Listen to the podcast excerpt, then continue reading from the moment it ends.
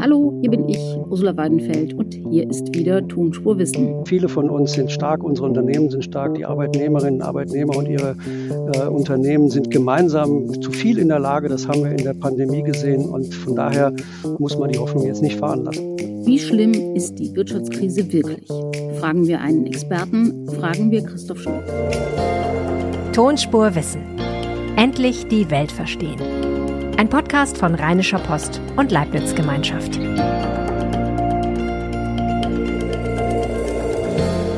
So, heute muss ich mich endlich mal bedanken für einen super netten Kommentar bei Apple Podcast, weil die Frau Weidenfeld wie aus Zauberhand genau das nachfragt, was ich mich in diesem Moment auch gefragt habe. Danke, Meinecke, das ist Balsam auf meiner Seele, aber wir freuen uns natürlich auch über alle andere Kritik und Anregungen. Davon lernen wir genauso viel wie in unseren Gesprächen. Die Adresse ist tonspur-post.de und wie gesagt, wir freuen uns echt. Bisher habe ich ja immer gedacht, das mit der Wirtschaftskrise ist nicht so schlimm. Wenn die Zinsen steigen, gehen Inflation und Wachstum eben runter und so ist das ja auch gewollt. Aber da scheint noch mehr zu sein. Irgendwas, was auch noch bremst, wenn die Rezession eigentlich längst vorbei ist. Was das ist? Darüber rede ich jetzt mit Christoph Schmidt, dem Präsidenten des RWI Leibniz Instituts für Wirtschaftsforschung in Essen. Hallo, Herr Schmidt. Hallo, ich grüße Sie. Herr Schmidt, ähm, Deutschland ist als einziges großes Industrieland in der Wirtschaftskrise. Was ist das und warum? Ja, ich glaube, man tut immer gut daran, nicht äh, einer einzelnen kurzfristigen Zahl hinterher zu hecheln und äh, tatsächlich den Blick äh, dann gerade für die große Frage, wo steht Deutschland in ein paar Jahren, dann auch auf die mittlere und längere Frist zu richten. Äh, konjunkturelle Schwankungen nach oben und unten werden häufig in der öffentlichen Wahrnehmung sehr hochgespielt. Jetzt haben wir natürlich gerade diese Situation, da spielen konjunkturelle und ähm, sagen wir mal mittelfristig äh, strukturelle äh, Probleme miteinander zusammen. Mich sorgen offen gestanden und das nicht jetzt erst äh, die strukturellen Probleme, die vielen Herausforderungen, denen unsere Volkswirtschaft ausgesetzt ist. Und zwar nicht nur solchen, die ganz neu dazugekommen sind, sondern auch solchen, von denen wir schon lange wussten, dass sie eigentlich da sind und bei denen wir zu wenig getan haben. Vielleicht haben wir ja Zeit, das ein bisschen aufzudröseln, aber das, das ist, glaube ich, wirklich der, der Punkt, den man am meisten diskutieren sollte. Die konjunkturelle Schwäche ist klar. Wir werden äh, nach zum Beispiel der Gemeinschaftsdiagnose, bei der wir mitwirken, die gerade rausgekommen ist, in dem Jahr im Jahresdurchschnitt um etwas mehr als ein halbes Prozent schrumpft. Das ist eine ganz schöne Menge und damit stehen wir schon durchaus in gewisser Weise allein da. Aber wir waren natürlich auch diejenigen, die vom Energiepreisschock am meisten äh, betroffen waren, der dadurch ausgelöst wurde, dass äh, Russland die äh, Ukraine angegriffen hat und unsere Energieversorgung bislang ja sehr stark auf Russland ausgerichtet war. Also es gibt einige mhm. Sonderfaktoren, es gibt konjunkturelle Probleme, die Erholung nach der Pandemie ist nicht so ausgefallen, wie wir es noch im, im Frühjahr gedacht haben. Aber das eigentliche Problem liegt gar nicht darin, sondern wie gesagt eher in der in der längeren Frist.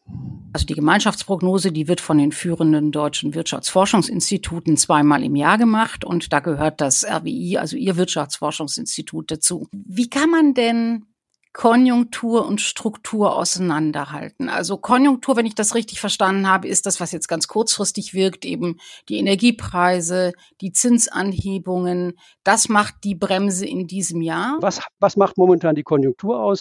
Wir hatten den Angebotsschock ähm, oder den kombinierten Angebots- und Nachfrageschock in der Pandemie. Äh, dann ist die Pandemie irgendwann mal, so wie das eigentlich äh, vermuten konnten, nicht an einem Tag beendet gewesen, sondern so langsam ausgelaufen. Andere Themen haben wieder das, äh, äh, die Oberhand gewonnen und da hat man gedacht, naja, jetzt kommt die Kaufkraft, die angestaute Kaufkraft zum Tragen. Die Unternehmen kriegen ihre Lieferketten wieder, äh, sagen wir mal, geheilt oder gesundet zurück, haben sich vielleicht auch noch mal besser aufgestellt in der Zwischenzeit. Also wird es eine Erholung geben. Wir sind irgendwann mal relativ schnell aus der Krise rausgewachsen. Dann kam aber jetzt eben, wie gesagt, der Energiepreisschock, der uns noch mal aus der Bahn geworfen hat äh, und verbunden damit, aber nicht nur damit, die Inflation.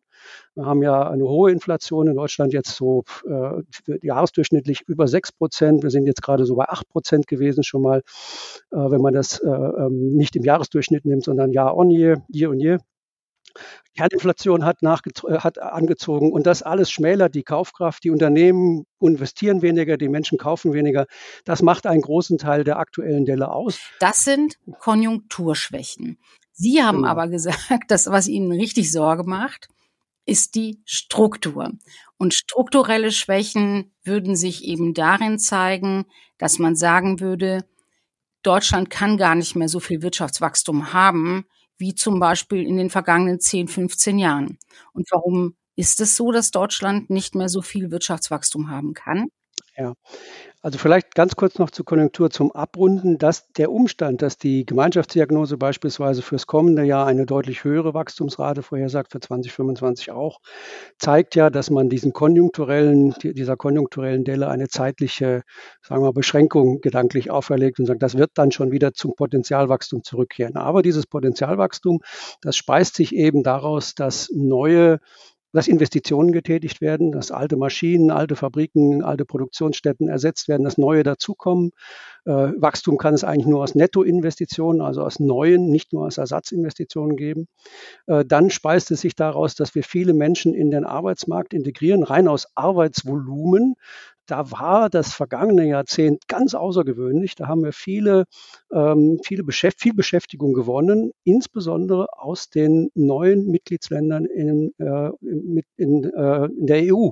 Also es war nicht die Flüchtlingsmigration, die das bewirkt hat, aber wir hatten teilweise Jahre, bei denen die sozialversicherungspflichtige Beschäftigung äh, im Aufwuchs mehr als die Hälfte aus dem Ausland gespeist war. Das ist schon eine sehr außergewöhnliche Situation. Deswegen haben wir uns ja damals gedacht, das ist das neue Wirtschaftswunder. Und das hat dazu geführt, dass Deutschland so viel Arbeitserwerbstätige hat wie nie zuvor. Das ist, ähm, genau. obwohl die Bevölkerung eigentlich schrumpfen müsste, weil die Menschen eben älter werden und auch sterben, ähm, schrumpft sie nicht. Und das Aber jetzt kommt, und das ist genau der Punkt. Jetzt haben Sie den, den Knackpunkt genau auf den, äh, also genau, äh, auf den Punkt getroffen. Äh, der demografische Wandel ist ja schon da.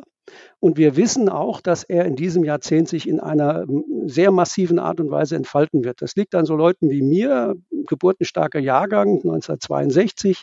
1964 war der, der, die Spitze der geburtenstarken Jahrgänge. Das heißt also, äh, unabhängig davon, wann man jetzt in seinem Lebenszyklus genau in den Ruhestand geht, das wird irgendwann in den kommenden Jahren, in diesem Jahrzehnt passieren. Und das wird natürlich um äh, äh, die, die Arbeitsbevölkerung noch viel stärker treffen als die Bevölkerung insgesamt.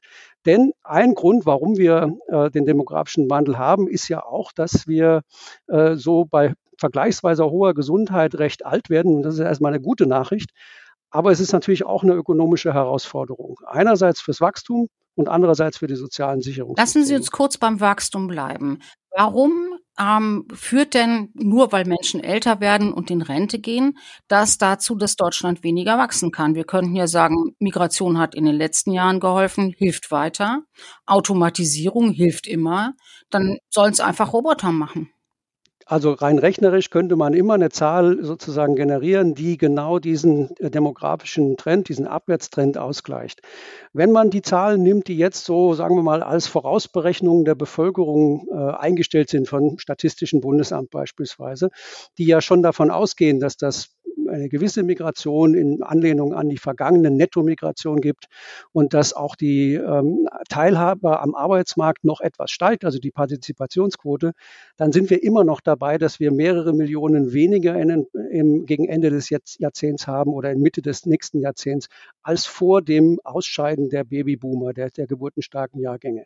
Um das wettzumachen, also so viel Einwanderung kann man so viel Einwanderung kann man gar nicht haben, dass man diesen Grund einer Wachstumsschwäche irgendwie ausgleichen Ich glaube, das ist sehr unrealistisch. Das kann man eben, wie gesagt, kann man rein rechnerisch sagen. Wir brauchen netto, äh, steht ja auch irgendwo immer in der äh, Diskussion im Raum 400.000 äh, Leute pro Jahr, die dann natürlich, das ist immer implizit dabei, die müssten dann genauso, sagen wir mal, in den Arbeitsmarkt integrationsfähig sein und integriert werden wie in, in der Vergangenheit oder wie vielleicht im Idealzustand. Das legen wir mal zur Seite, aber 400.000 netto bedeutet eben eine sehr viel größere Zahl von Flug Fluktuation, also Bruttomigration, das ist äh, die Turbulenz in dem ist sozusagen viel größer als das, was am Ende dabei rauskommt. Wir bräuchten dann oder wir müssten damit leben, dass äh, weit über eine Million wahrscheinlich äh, pro Jahr reinkommt. Da gehen viele raus, damit 400.000 bleiben, eben äh, müssten eben 400.000 mindestens weniger rausgehen als reinkommen. Aber all die müssten versorgt werden, müssten insbesondere Wohnraum finden. Wir haben sowieso schon ein Problem mit unserem, äh, mit äh, bezahlbaren Wohnungen in den Ballungsräumen. Also das ist einfach unrealistisch. Migration wird ein wichtiger Bestandteil der Strategie sein müssen, äh, wie wir mit dieser, äh, mit dieser Herausforderung umgehen. Aber sie kann nicht allein für sich das lösen und dann ist man durch. Da brauchen wir mehr Stellschrauben. Dann bleiben die Roboter. Also tatsächlich ist die äh, Verbindung von menschlicher Arbeitskraft mit KI, mit Automatisierung, das Ausnutzen der guten Seiten der, der, der äh, Automatisierung, das ist eigentlich der Schlüssel überhaupt. Aber lassen Sie mich die Schlüssel einfach mal kurz nennen. Ja. Also das eine ist, dass man die äh, heimische Arbeitskraft noch mehr ähm, an den Start bringt. Also unter anderem eben indem man versucht, die Vereinbarkeit von Familie und Beruf zu steigern und die hohe Teilzeitquote. Viele Menschen wollen gar nicht so viel Teilzeit arbeiten, würden lieber Vollzeit arbeiten, geht aber aus familiären Gründen nicht. Da kann man was machen. Wir reden gerade über das Zurückdrehen der Arbeitszeit in der Woche, was äh, ich überhaupt nicht, also ist total aus der Zeit gefallen eigentlich. Naja, also die Diskussion über die Vier-Tage-Woche. Über die Vier-Tage-Woche. Und warum ist es aus der Zeit gefallen, wenn Sie mich die Klammer aufmachen lassen? Weil das eben keine statische Angelegenheit ist. Natürlich ist es jetzt die Arbeitsnachfrage sehr viel höher, äh, ähm, also ist so, so hoch, dass das Arbeitsangebot die Macht in der Hand hält. Also die Arbeitnehmerinnen, Arbeitnehmer, es ist ein, ein, ein Angebotsmarkt in der ökonomischen Lingo. Das heißt, die Marktseite Angebot. Die Menschen wollen gern arbeiten, wollen Stunden anbieten. Das ist das Angebot. Wir, wir formulieren es mal einfach. Jemand, der heute bereit ist zu arbeiten, kann auch sagen, ich will nur vier Tage und dann sagt der Arbeitgeber, okay, ich bräuchte zwar eigentlich sechs, aber bevor ich äh, gar nichts habe, nehme ich die, nehme ich dich mit den vier Tagen. Ganz genau. Und jetzt kommt der zweite Schritt. Der Arbeit, dieser Arbeitgeber wird sich natürlich im zweiten Schritt fragen, wenn ich meine Maschinen ersetze, wenn ich eine neue Fabrik aufbaue, wenn ich eine neue Forschungsstätte installiere, wo mache ich das? Wo schaffe ich diese neuen Arbeitsplätze? Und äh, da ist natürlich der Umstand, dass ich hier einen Standort habe, an dem ich sehr schwer äh, finde, im erträglichen, für mich als, als Unternehmer dann erträglichen äh, Kostenrahmen zu bleiben, äh, werde ich vielleicht ganz woanders hingehen. Und dann ist diese großartige Situation schwupps weg und damit auch ein Teil unserer Wirtschaftsleistung. Deswegen ist das zu kurz gesprungen, zu sagen, ah ja, wenn sich die Preise anpassen, in dem Fall die Löhne an diesem Markt, dann ist alles in Butter. Nein, also es muss ja attraktiv bleiben, Arbeitsplätze herzustellen. Aber es beantwortet immer noch nicht die Frage, warum man nicht einfach mehr Roboter, mehr Technik einsetzt. Wenn man zu wenig Arbeitskräfte hat, könnte man ja auch sagen, na gut, dann sollen eben die Menschen vier Wochen arbeiten, äh, vier Tage arbeiten und die Roboter arbeiten sieben. Ja, trotzdem muss man sagen, auch das ist ein, ist, wie Migration ist die Technisierung, die Automatisierung ein wichtiger Baustein, auf den wir auf gar keinen Fall verzichten dürfen. Aber wir reden ja gerade darüber, verzichten wir jetzt bewusst auch noch auf den, den wir auch noch in der Hand halten, nämlich unsere, äh, unsere, äh, unseren Arbeitseinsatz, wenn Sie so wollen. Also erstens war es äh, äh, weniger Teilzeit, zweitens war es die Frage, wollen wir nicht vielleicht auch Anreize schaffen, dass Leute Überstunden vielleicht das eine oder andere mal machen oder einfach mal ihre Arbeitszeit auch verlängern. Und das dritte, das heiße Eisen, das immer, das nie einer anfassen will, aber das unbedingt angefasst werden muss, ist die Lebensarbeitszeit. Wir werden gesünder alt, leistungsfähiger alt auf, auf Arbeitsplätzen, die nicht mehr physisch so in der Tendenz, nicht physisch so äh, anstrengend sind, nicht so raubbar am Körper betreiben. Warum sollen wir dann tatsächlich eine Situation erzeugen, in der wir die junge Generation einfach, weil sie momentan nicht mitreden kann, die nachfolgenden Generationen dazu verdonnern, immer höhere Sozialversicherungsbeiträge zu zahlen. Warum passen wir nicht auch unsere Arbeitszeit, Lebensarbeitszeit dementsprechend an? Das wäre ehrlich gesagt nur fair. Das wäre fair, aber ist ähm, in den derzeitigen, in der derzeitigen Diskussion total unrealistisch, dass wir da bald dazu kommen. Irgendwann vielleicht, aber bald ganz sicher nicht. Ja, das Fatale an der Sache ist, dass das natürlich Weichen sind, die, wenn wir sie jetzt stellen würden, konsensualer, sozial verträglicher, planbarer gestaltet werden können. Wenn es erstmal so ist, dass die Krise so groß sein muss, dass man es dann hastig macht, haben wir uns wirklich keinen Gefallen getan. Aber Sie haben recht, es ist sehr schwer, sich vorzustellen, dass man da jetzt durchdringt. Also wir haben geredet über Migration, über Arbeitskraft, die man ausweiten kann. Wir haben darüber geredet, dass man einen Teil jedenfalls automatisieren kann, aber auch nicht alles. Mhm. Wenn man jetzt einen Strich drunter macht und sagt, das könnte dort, das wären so die Hebel, die man bedienen könnte, was bleibt denn da als Potenzialwachstum dann unterm Strich übrig, wenn man es gut machen würde? Ja, also im Augenblick haben wir äh, Zahlen vorliegen, etwa aus der Gemeinschaftsdiagnose oder vom Sachverständigenrat, die diese sagen wir mal, flapsig Rechenübung durchführen, zu sagen, was ist denn, wenn wir fortschreiben, wie denn Investitionen in physisches Kapital, wie äh, Arbeitsvolumina aufgrund auch des demografischen Wandels und wie sich das menschliche Wissen wohl weiterentwickeln könnte, dann kommen wir darauf, dass wir, wo wir doch gewohnt waren, zumindest mal so ein Prozent reales Wachstum so in der Tendenz im, im Trend zu haben, da kommen wir ganz arg in Richtung Mitte des Jahrzehnts in Richtung 0,5, 0,6 Prozent reales Wachstum. Und das Schlimme am Wachstum, wir sind ja alle mittlerweile eingeübte Statistiker, was das exponentielle Wachstum von Infektionszahlen angeht. Genau andersrum ist es hier ein 0,1 Prozent weniger an Durchschnitt im Wachstum macht schon gewaltig was aus. 0,4, 0,5, so wie es jetzt der demografische Wandel bewirken wird. Das wird unsere Leistungsfähigkeit dann arg schmälern, denn die konjunkturellen Schwankungen sind dann um einen Pfad herum, der einfach viel flacher ist. Mhm. Jetzt sagen ja viele, es ist gar nicht so schlimm, wenn es weniger Wachstum gibt, weil weniger Wachstum heißt weniger Klimagase und weniger Klimagase heißt weniger Klimawandel. Also brauchen wir denn überhaupt Wachstum? Das ist die Frage, was eigentlich äh, der beste Beitrag ist, ähm, den Deutschland, den deutsche, die deutsche Wirtschaft über ihre Unternehmen, über, ihr, über ihre äh, Wirtschaftsaktivität für oder gegen äh, die äh, kluge Bekämpfung des globalen Klimawandels äh, bewerkstelligen kann. Also was wir sehen ist, dass die Effizienz, mit der wir unsere Wirtschaftsleistung herstellen, Effizienz in, dem, in der Hinsicht, je weniger Emissionen ich ausstoße, um die nächste, den nächsten Euro an, an Wohlstand, an materiellem Wohlstand zu generieren, dann bin ich, äh, je weniger, desto effizienter. Da sind wir schon ganz vorne dran.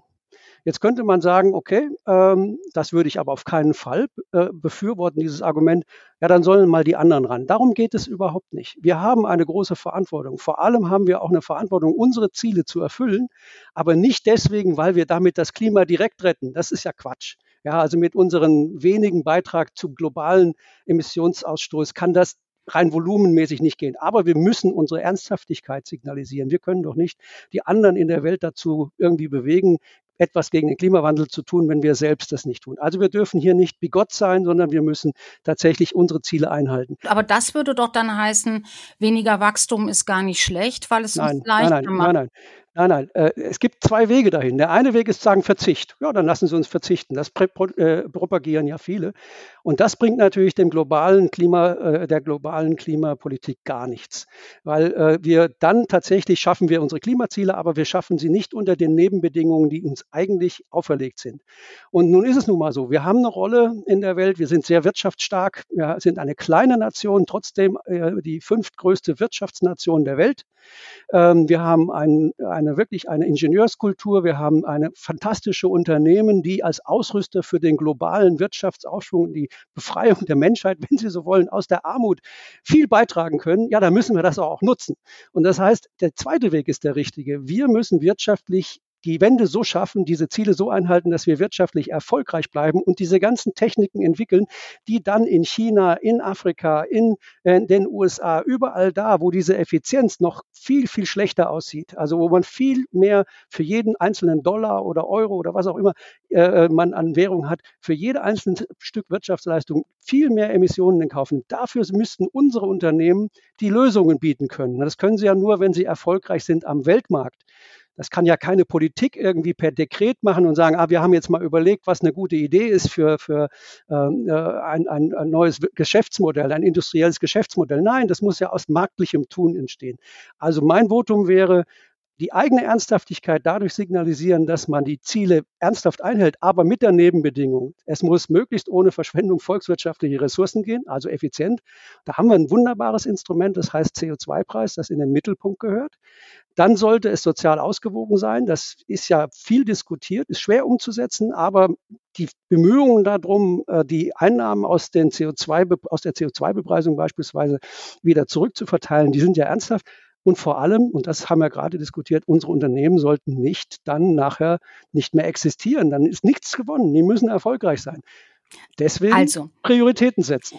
Also Priori Sie sagen Prioritäten setzen und Prioritäten setzen für mehr für Wirtschaftswachstum genau. und eben für eine potenziell auch höhere Wirtschaftsleistung als die, die wir mit 0,5 Prozent dann vielleicht haben werden. Wie macht man denn sowas, wenn ja. die Stellschrauben, die wir ja schon besprochen haben, also Arbeitsmarkt, Demografie, Migration, Investitionen, wenn die alle nicht so aussehen, dass man super optimistisch sein kann. Ja. Ich glaube, das wären äh, drei Schritte wichtig.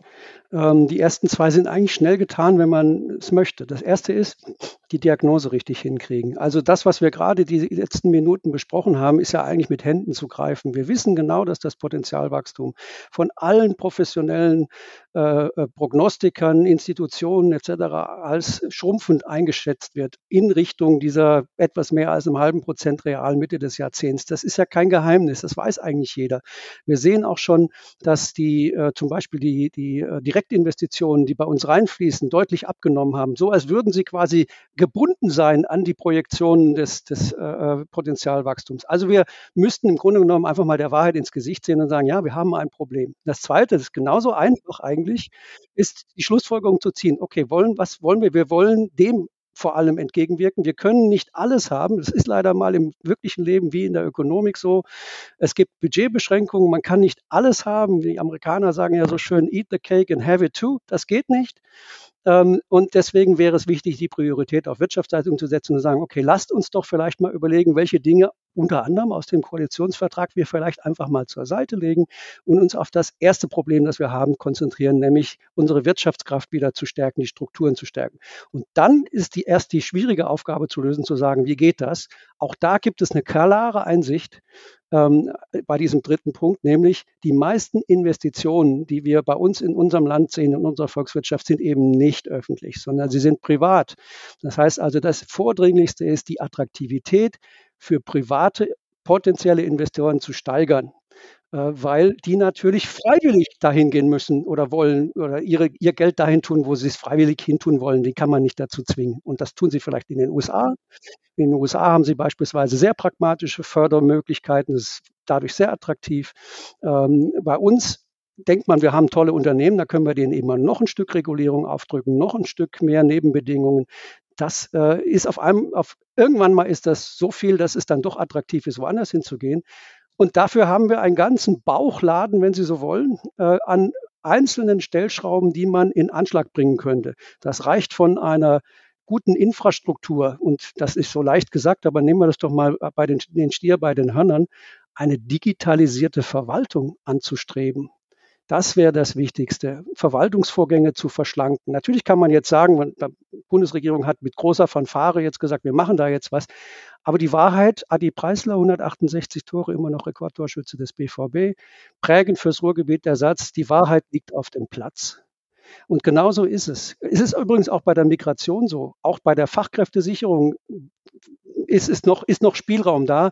Aber dann müsste man eben dafür sorgen, dass die Verfahren verschlankt werden und dass die Leute, die da draußen irgendwie mal ein Visum beantragen wollen, überhaupt einen Termin bekommen die Frage der Gesetze ist gar nicht das Problem, sondern der Verwaltungsumsetzung. Also Bürokratie ist ein Punkt, den man abbauen ja. müsste. Man müsste die Bürokratie digitalisieren. Aber damit macht man ja noch kein dolles Wirtschaftswachstum.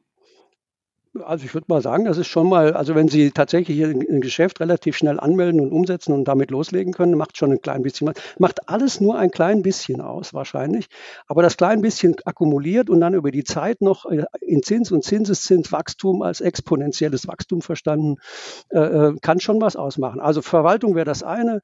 Ähm, Regulierung äh, als Gegenstück auf der anderen Seite. Ähm, Dinge auch mal aussetzen. Vielleicht auch die europäische Regelung, die ohnehin immer schon vergleichsweise wirtschaftsfern und realitätsfern äh, äh, immer wieder mal herkommt, dann nicht noch verschärfen. Äh, bei der Frage der Energiepreise beispielsweise nicht das Pflaster suchen, irgendwie ein, eine subventionierte Brücke, die dann äh, nie mehr weggehen kann, weil sie ansonsten bitter fehlen würde, mit einem Narrativ, es wird schon in ein paar Jahren alles äh, im äh, ganz niedrigen Bereich sein mit den Stromkosten, das nicht verfolgen, sondern sich tatsächlich ernsthaft die Frage stellen, wie kriegen wir das Angebot ausgeweitet?